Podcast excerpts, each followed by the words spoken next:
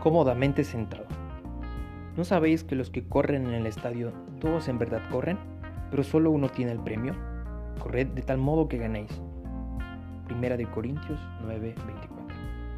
Déjame que te cuente algo de la historia de, de un futbolista italiano llamado Gattuso, campeón de Italia con el Milan, de la Copa de Europa de 2007, del mundo con su selección en 2006, campeón de todo. Y no es un jugador de gran calidad, sus compañeros dicen que es el que corre por todos y trabaja por todos.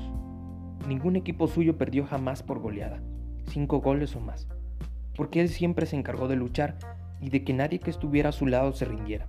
Recientemente declaraba, me miro a los pies y les digo, malditos, nunca me dais una alegría.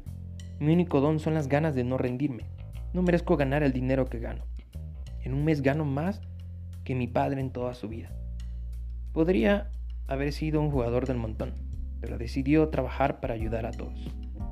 Muchos viven la vida cristiana de esa manera. Han tomado ese ejemplo de las grandes iglesias en el primer mundo. Por televisión nos llegan las imágenes de miles de personas viendo un espectáculo religioso y escuchando una predicación, para más tarde irse a su casa y creer que ya han cumplido con su responsabilidad delante de Dios. Así, hasta que llega el domingo siguiente y vuelven a asistir a otro evento. Los más fieles van a alguna reunión más durante la semana, pero toda su vida con Dios gira alrededor de la iglesia, viendo los que otros hacen. Las grandes iglesias suelen ocultar entre sus miembros a muchísimos cristianos pasivos. No les culpes solo a ellos, la comodidad manda. O vivimos en la voluntad de Dios, o jamás seremos quienes debemos ser. Los cómodos jamás cambiarán nada en este mundo. Es el momento de la acción. Oración.